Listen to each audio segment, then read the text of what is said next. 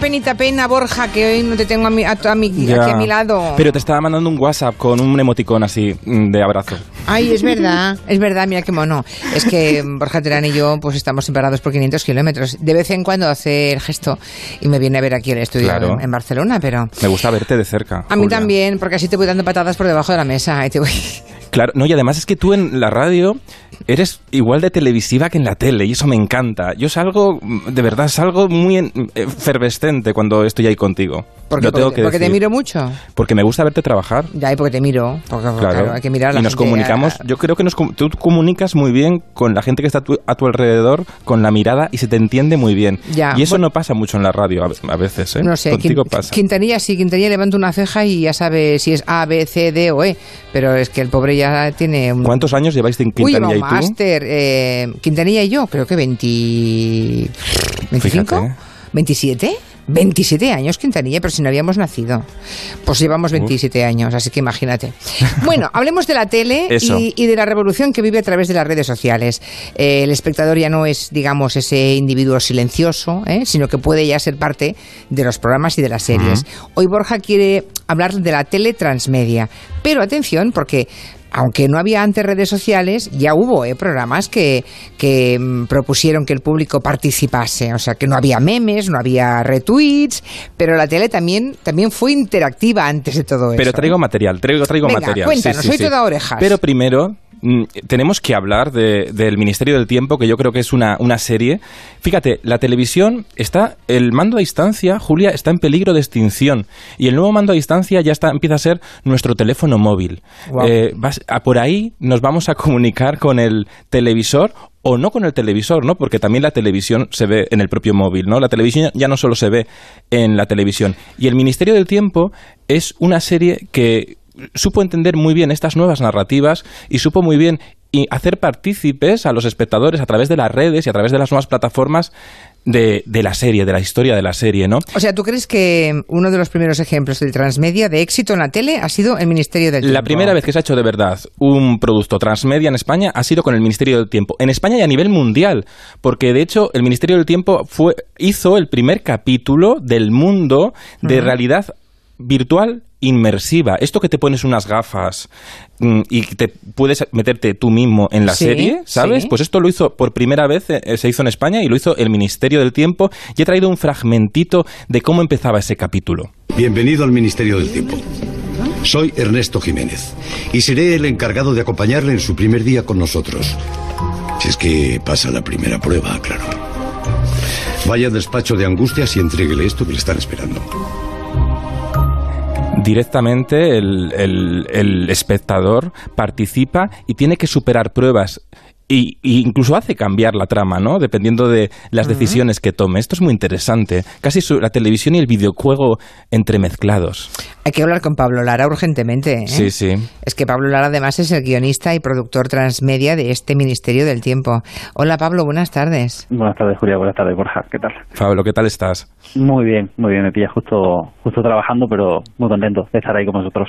Oye, ¿en qué experiencias te, te- te pasaste? Experiencias previas, se entiende, Pablo, porque eh, desarrollar ese- esa serie de manera transmedia, pues alguien tenía que empezar a hacerlo alguna vez, pero ¿en qué os basasteis? Sí, sí, bueno, a ver, eh, también debo decirlo, ahí trabajaba en televisión española, en el equipo digital, que es un equipo, la verdad es que bastante brillante en todo lo que, lo que se hace. Y bueno, empezamos a pensar en, en cómo convertir la serie en algo más, ¿no? De, de una serie de televisión, ¿no? Nos queríamos pensar que, bueno, a veces pensamos cómo una serie de televisión puede convertirse en algo importante para la gente, ¿no? En algo que, que realmente quede, quede en su memoria, ¿no? Y sí que nos basamos en varias cosas, ¿no? Nos basamos en Perdidos, por ejemplo, que era una serie, un ejemplo muy claro que teníamos nosotros, y también nos basamos en, en ejemplos españoles, ¿no? Yo creo que es muy importante también hablar de, de una serie como Isabel o de Águila Roja, ¿no? Que, que incluso la hizo la propia Globo Media y MediaPro y trabajaron mucho sobre eso, ¿no?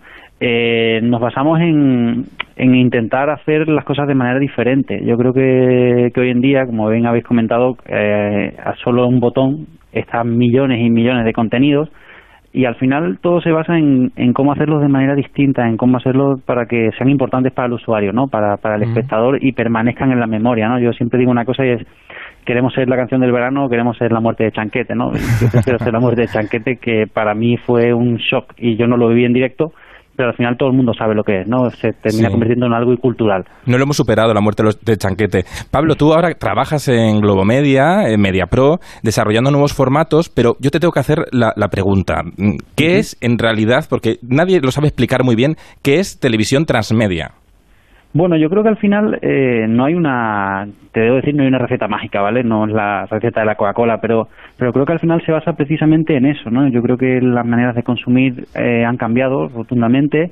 Eh, no creo que la televisión esté muerta, ni mucho menos. Me, ha hecho ilusión saber que conocíais otros ejemplos anteriores, pero para que te hagas una idea, el primer programa interactivo fue en el año 1955. Fue un proyecto de la CBS en América y era un proyecto infantil y lo que hacía es que en el periódico a los niños les daban un papel en el que ellos lo ponían en la televisión y durante el programa dibujaban junto, junto al espectador, ¿no?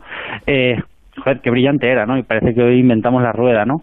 Pero creo que al final televisión transmedia no, no deja de ser eh, ese cambio de, de consumo por parte del espectador e intentar hacer los productos para que sean importantes para ellos, ¿no? Para que, como os digo, se queden en su memoria. Entonces al final estamos en redes sociales, estamos en videojuegos, estamos en un montón de sitios a la vez, ¿no? Es lo que nos ha permitido la, conectividad y al final es adaptar esa producción de televisión a estar en los sitios donde está el público. Ya no es el público el que viene a tu producto, sino el público el que tiene que ir al producto y mm. tiene que adaptarse a su manera de hablar, su manera de entender dónde está y dónde no. Oye, Pablo, Digo, y, mm, a nivel de producción, porque yo estaba, me estaba haciendo cálculos aquí, me estaba sumando, y a nivel de producción, a nivel de pasta, digamos, ¿qué, qué esfuerzo supone eh, desplegar el contenido? No pensar solamente en redes, sino en pensar en otros soportes, ¿no? ¿Eso en cuánto encarece la serie? ¿En un 5%, en un 10%? Bueno, no, la, verdad es que no sabía decirte un porcentaje exacto.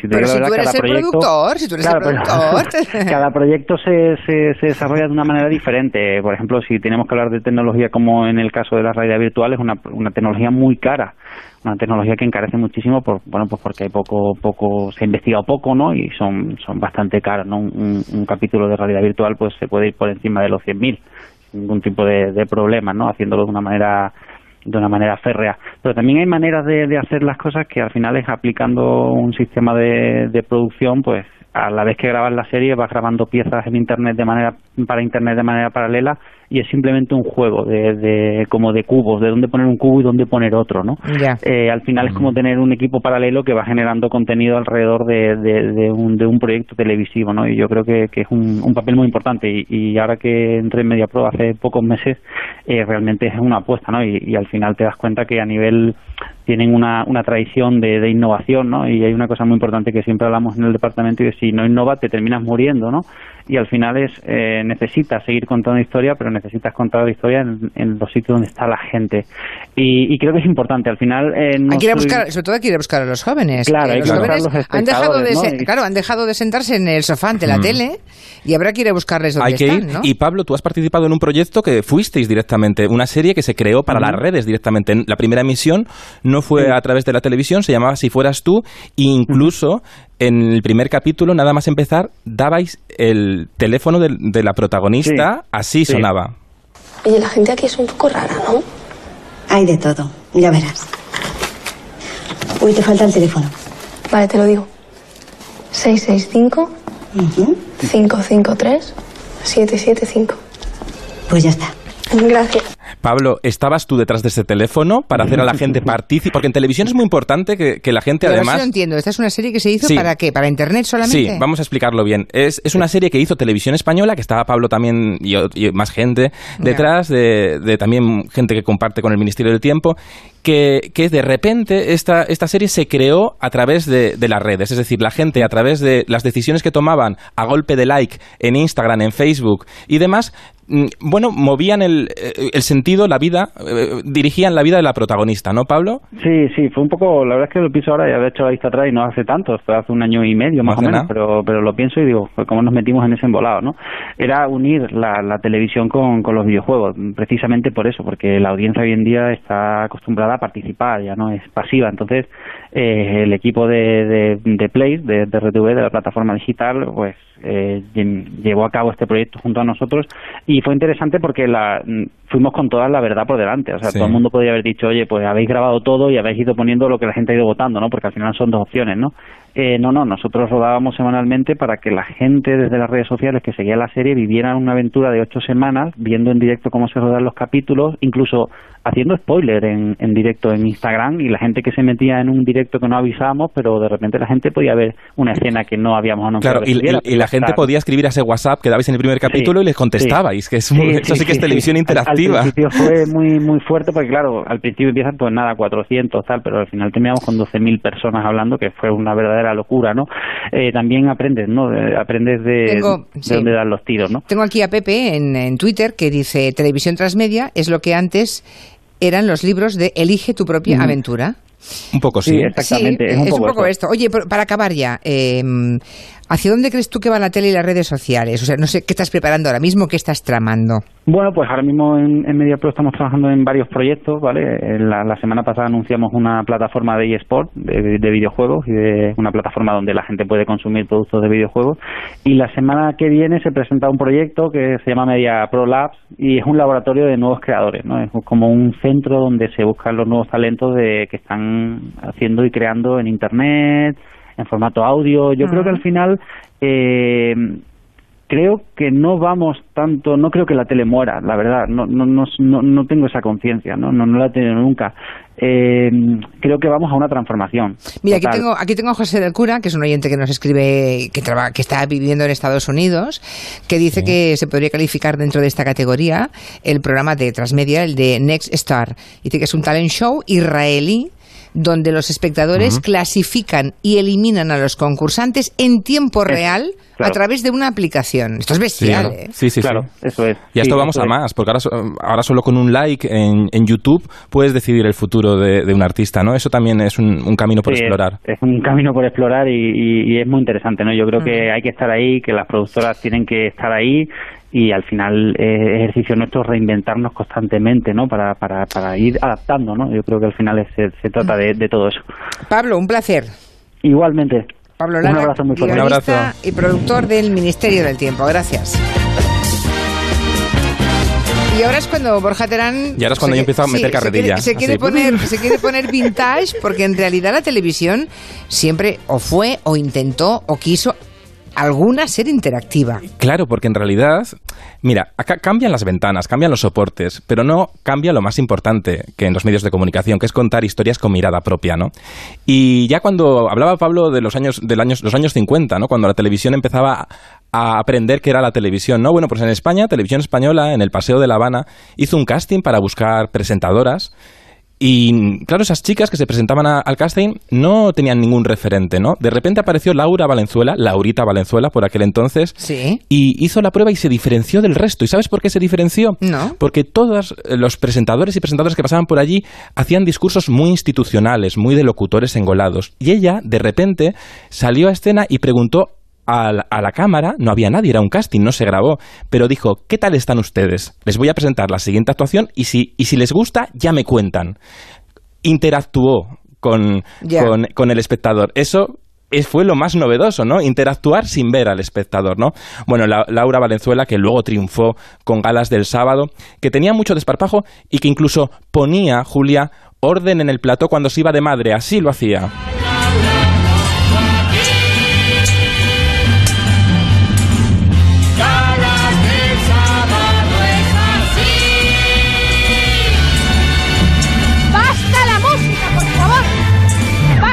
Música! Y todo el mundo fuera, háganme el favor, sean tan amables, márchense todo el mundo, todos. sí, todo el mundo. Por favor, todo el mundo fuera. Y usted con la escalera, sean tan amable, márchese también. un momento, ¿los eléctricos también? Todo el mundo, ¿eh? eléctrico, sonido, cámaras. Fíjate, Julia. Julia, eh, Sí. bueno, eh, la Galas del Sábado era un programa súper creativo. Y que era en sí- directo, ¿eh? Y se hacían, hacían muchísimas tramas y estaba súper bien realizado, Julia. Mm. Jo- Joaquín Prat, Laura Valenzuela. Ahora que decimos, la gente, cuando entra alguien y discute y grita en el plató, está preparado. Bueno, pues en los años 60 ya se hacía, pero se hacía de forma creativa, como un gag de guion, ¿no? Eh, bueno, eh, yo creo que er- tenía esa, esa televisión que hacía partícipe a la, a la audiencia porque les proponía un reto de pillarles sí, por sorpresa, ¿no? No sabías lo que te iba... Era un programa de canciones, pero que no era un desfile de canciones. Podían pasar gags inesperados, tan, tan importante, ¿no? Bueno, pero después, de años después, llegó José María Íñigo y hizo una cosa muy interesante que era abrir el teléfono de su programa para que los oyentes eh, o espectadores en este Sí, caso sí. llamaran a su estudio abierto y entonces esas llamadas las sufrieron, las sufrieron muchos invitados, muchos invitados muy VIPs como Lola Flores. Buenas noches. Y buenas noches. Mire, yo le quería preguntar a Lola que por qué no canta y baila Lolita como ella. Muy bien. Bueno, pues lo, lo sabe hacer, no crea que no. Es capaz de hacer la zarzamora, de cantar pena penita y todo. Lo que pasa es que ninguno de mis hijos, ellos me ven como un ídolo tan especial que ninguno quiere acercarse ni parecerse a mí.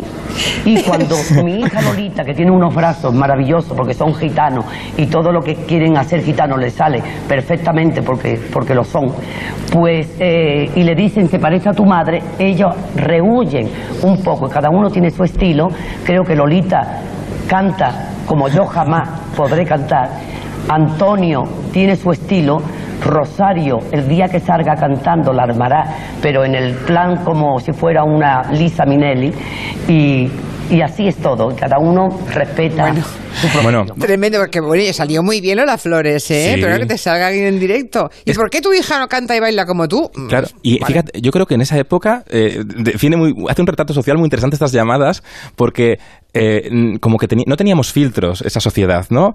Ahora, mm, no sé, ahora igual nos lo... Nadie se atrevería a hacer esto en directo. Por redes sociales igual sí, por redes sociales somos peores porque como no vemos a, a- al- Sí. a la otra persona, eh, la llamada telefónica siempre humaniza, ¿no? Pero en redes sociales igual somos más destroyers. Bueno, no queda ahí la cosa porque es- es- en este programa de José María Íñigo incluso dieron algún recado a Lola Flores para ver dónde estaba su hijo. Quería preguntarle a ver dónde está su, eh, dónde le tocó la familia a su hijo, que estoy haciendo el circo con él, soy de Zamora. Antonio. ¿Que a dónde ¿Mi ah, hijo? muy bien, muy bien, muchas gracias. ¿Que dónde está mi hijo? Yo te lo explico, que por lo visto estaba haciendo el CIR, el campamento con, con Ah, tu hijo, sí. y que a dónde le tocó Bueno, pues se fue pero después a Segovia porque pasó un frío en León que para él se queda. Y para mí que fui a verlo jura bandera.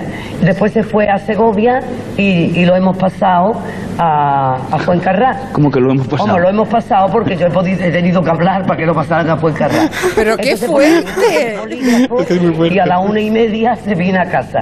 Y no va hasta el otro día a las siete de la mañana. ¿Qué es eso de que vende bolígrafos? ¿No están en, en la mili? En la mili vendi- vendiendo bolígrafo por la mañana. ¿Pero quién vende bolígrafos? Ah, pues allí en el cuartel, yo qué sé, escriben la gente allí mucho. Ah, los soldados. Año 83. Tú Bueno, es, es una sociedad virgen que lo aguanta y lo oye todo y con, Claro. con esa normalidad. O sea, Lola Flores confesando en la tele en directo que por supuesto que había hecho una llamadita para sacar a su hijo de ese frío de la mili para traérselo a otro sitio. Imposible en la televisión de hoy. Bueno, Cualquier bueno, invitado, se- eso no se lo piensa. Éramos, eso, tú has dicho tú, vírgenes. Sí, sí, sí. Julia, en tus programas hay que decir que tú eras muy intera. Tú fuiste muy. eh, te adelantaste mucho a tu tiempo. Eh, creo yo, en, en tus programas. Tú incorporaste. eh, esto lo quiero decir, lo quiero decir, porque incorporaste. Bueno, en el 3x4, que recordamos todos, por supuesto. El espectador jugaba con los teléfonos. Ah, sí, no, no, y no, no, es que había la prueba de los tres teléfonos. Era muy que difícil. el concursante podía hacer solamente tres llamadas. Yo recuerdo un montón de listines telefónicos, porque antes había una cosa que se llamaban listines telefónicos. Y entonces Sí. se, se le hacía una pregunta muy complicada y en tres llamadas tenía que dar la respuesta. Creo que tenía cinco o ocho minutos, Sí. no me acuerdo. Y lo más curioso es que cuando llamábamos a los sitios más variopintos de España, la gente estaba viendo el, el programa y descolgaban diciendo, sí, sí, mira. Pesa 40 kilos la campana de tal no sé qué. Era una cosa muy increíble. Era- Luego vino también Rafaela Carrá, estuvo en el Sí, 92. bueno, luego Rafaela Carrá dio la vuelta y era ella la que llamaba personalmente para que dijera el espectador aquello de Hola, Rafaela. Diga. buenas noches, señora. Soy, soy Rafael Lacarrá y la Sí. llamo desde Televisión Española. Sí, ¿La molesto? sí. Ah, sí. ¿Qué he ganado? Se oye muy mal. Ah, no, he dicho si la molesto. ¿Qué? Bueno, en español. ¿La molesto? ¿La molesto? Yo, a usted, ¿la molesto? Espera, que viene lo mejor. No. Bueno, señora, ah, usted me conoce. Sí. Ah, oh, qué voz más... eh, eh, mire, señora, ¿cómo se llama usted? Pues que no me acuerdo ahora bien. Ay. Mira, recordamos, recordamos mucho a Rafaela Carrá por sus coreografías, pero por su si fuera que hacía en Hola Rafaela, que por cierto, tú fuiste, la- tú, participaste en el primer programa de Hola Rafaela, Julia, también. ¿En el primero? En el primero, tú te estrenaste en el sofá de Hola Rafaela. Ay, Dios mío, no me acordaba de esto. En los estudios Buñuel, año 92. Lo tengo, Sí. lo tengo, un día te Ya. lo traigo. Sí que fui, sí, pero el primero no lo sabía. Era el vaya. primero, era el primero, con martes y 13. Bueno, eh, que Rafael Acarra, yo creo que uno de sus éxitos, que se ha quedado también en nuestra memoria, es porque tenía un humor muy negro y era muy corrosiva. Fíjate lo que le pasó en otra llamada. ¿Tu nombre? Fuensanta. Santa. Fuensanta. Fue Santa, ahora menos. Ah, Fuensanta. Fuensanta. Perdóname, Fuensanta. No, estás perdonada, Rafaela. Gracias. Yo creo que le sale un chiste, pero no lo dice con intención de chiste, ¿eh? Bueno, eh, bueno, no lo sé. bueno, Fue santa. Es si fuera. Yo creo que ya tenía mucha habilidad para la televisión, esta televisión que te hacía, bueno, hacía al espectador partícipe. de- bueno, la televisión probablemente estarán cambiando las nuevas narrativas, pero al final eh, la personalidad propia siempre nos gana, ¿no? Sí, Rafaela tiene, es evidente que tiene una capacidad de comunicación y se entiende muy bien con la cámara. Mira, yo, tanto, yo, yo trabajé en la gala de los 60 años de televisión española que, Sí. y, y me flipó una cosa. Cuando actuaban los, cuando ensayaban los artistas, ella se quedaba en una esquina y se ponía a bailar. En vez de esconderse como una diva o ponerse a, a- a repasar el guion, se ponía a bailar y lo disfrutaba. Tan importante disfrutarlo. Me voy, adiós. Adiós, Borja Terán. Un abrazo. Adiós, hasta la semana que viene.